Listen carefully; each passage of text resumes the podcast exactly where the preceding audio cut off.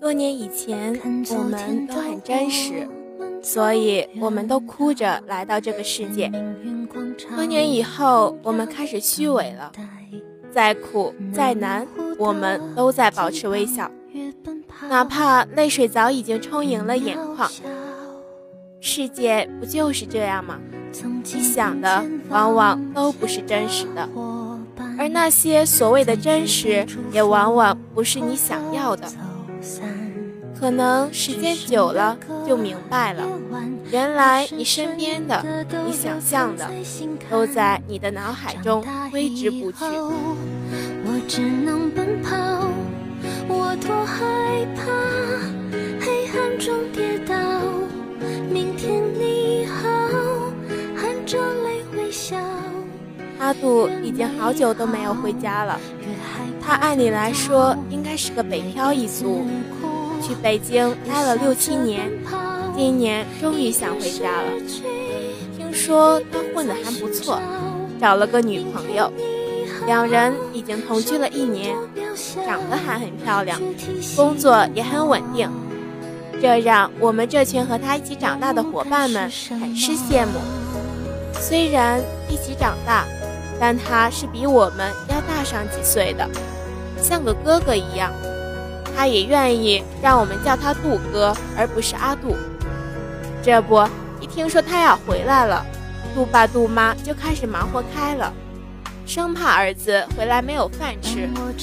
这几天，杜爸杜妈逢人就说：“我家阿杜就要回来了。”他们眼角是抑制不住的兴奋。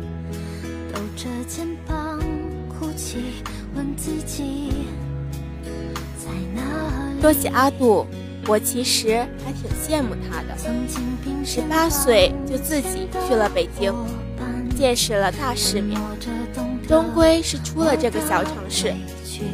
他是个摄影师，五湖四海是他的作品，当然少不了美景与智慧。他曾经说：“等我从北京回来，我就是人人敬仰的大摄影师。”然后他腼腆一笑。那两个梨窝很是好看。这天早上，阿杜的飞机就要到了，杜爸杜妈一直在忙活着，准备迎接儿子，便拜托我们几个去接阿杜。话说我们本来也是要去的，现在正好可以光明正大的去了。实际上，我们也想去看看，去北京工作的人回来后会是怎样的精神。于是乎，飞机场的机机边上就多了我们几个凑热闹的孩子。哎，那是阿杜吗？眼尖的人指着远处一抹消瘦的身影叫道：“我顺着他的手抬眼望去，应该是吧？他还是那样的瘦。北京的高档次生活竟然没有让他发胖。”我不由得轻笑，似乎。看到了些什么？阿杜微低着头，身上的一身黑色西装显得那么不合身，宽大的袖子随着阿杜胳膊的摆动也在晃动着，领带随意的扎在衣服领子上，真不敢想象他是怎么坐上飞机的。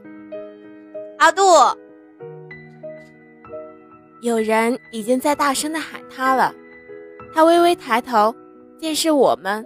他只是微微一笑，然后向这边走过来。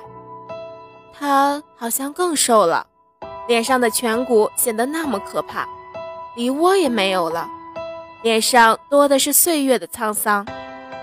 明明才二十几岁的他，却像极了三十岁的男人。我不知道他经历了什么，只是这张脸，已经不是当初的那张脸了。我皱了皱眉。当初那个阳光的大男孩怎么了？杜哥总算回来了。我努力忽略阿杜的那双失去了光泽的眼睛，叫着他喜欢听的名字。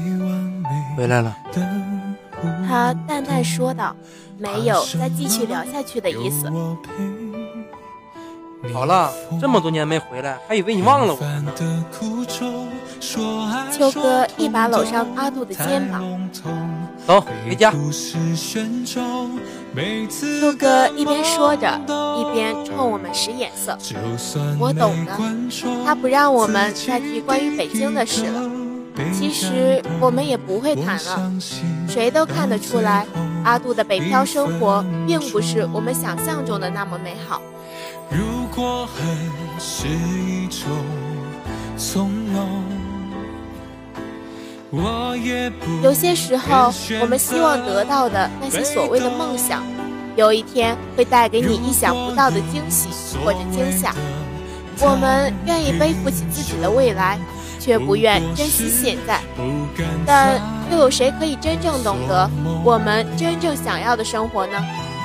也愿所有的有梦人。能够珍惜现在的日子，珍惜过去的经历。